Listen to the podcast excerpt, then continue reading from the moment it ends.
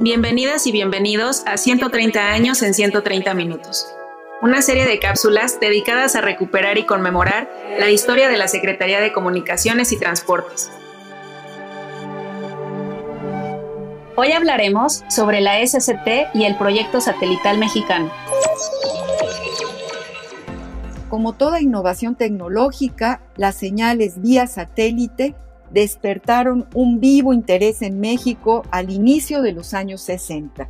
Sin embargo, el país incursionaría plenamente en la comunicación satelital en 1968, cuando logró transmitir en vivo para el mundo los decimonovenos Juegos Olímpicos de la era moderna. Pasada más de una década, la Secretaría de Comunicaciones y Transportes anunció que en 1985 la nación tendría su propio sistema de satélites. Para lograr su ambicioso objetivo, la Secretaría instaló 80 estaciones terrenas de comunicación satelital, lo cual permitió que en abril de 1981 fuera inaugurada la primera etapa de la Red Nacional de Estaciones Terrenas. La beneficiaria inmediata de dichos avances en las telecomunicaciones fue la televisión, ya que por primera vez se pusieron en funcionamiento 21 estaciones que captaban señales vía satélite.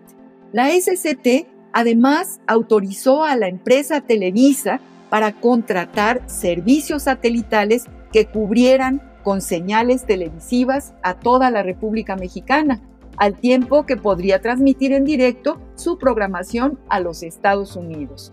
En los siguientes años, la Secretaría de Comunicaciones y Transportes continuó con la instalación de estaciones que permitieron ampliar la cobertura a 13.500 poblaciones, quedando bajo su cargo la operación y conducción de señales.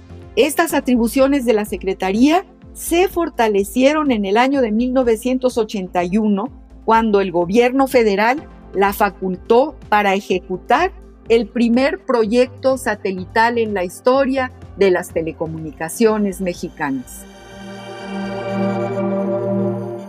Entérate de esto y más en El Mirador y consulta el tiempo y su memoria para tomar el pulso de 130 años de historia de la Secretaría de Comunicaciones y Transportes en el micrositio elmirador.sct.gov.mx. Gracias por escucharnos y hasta un nuevo episodio.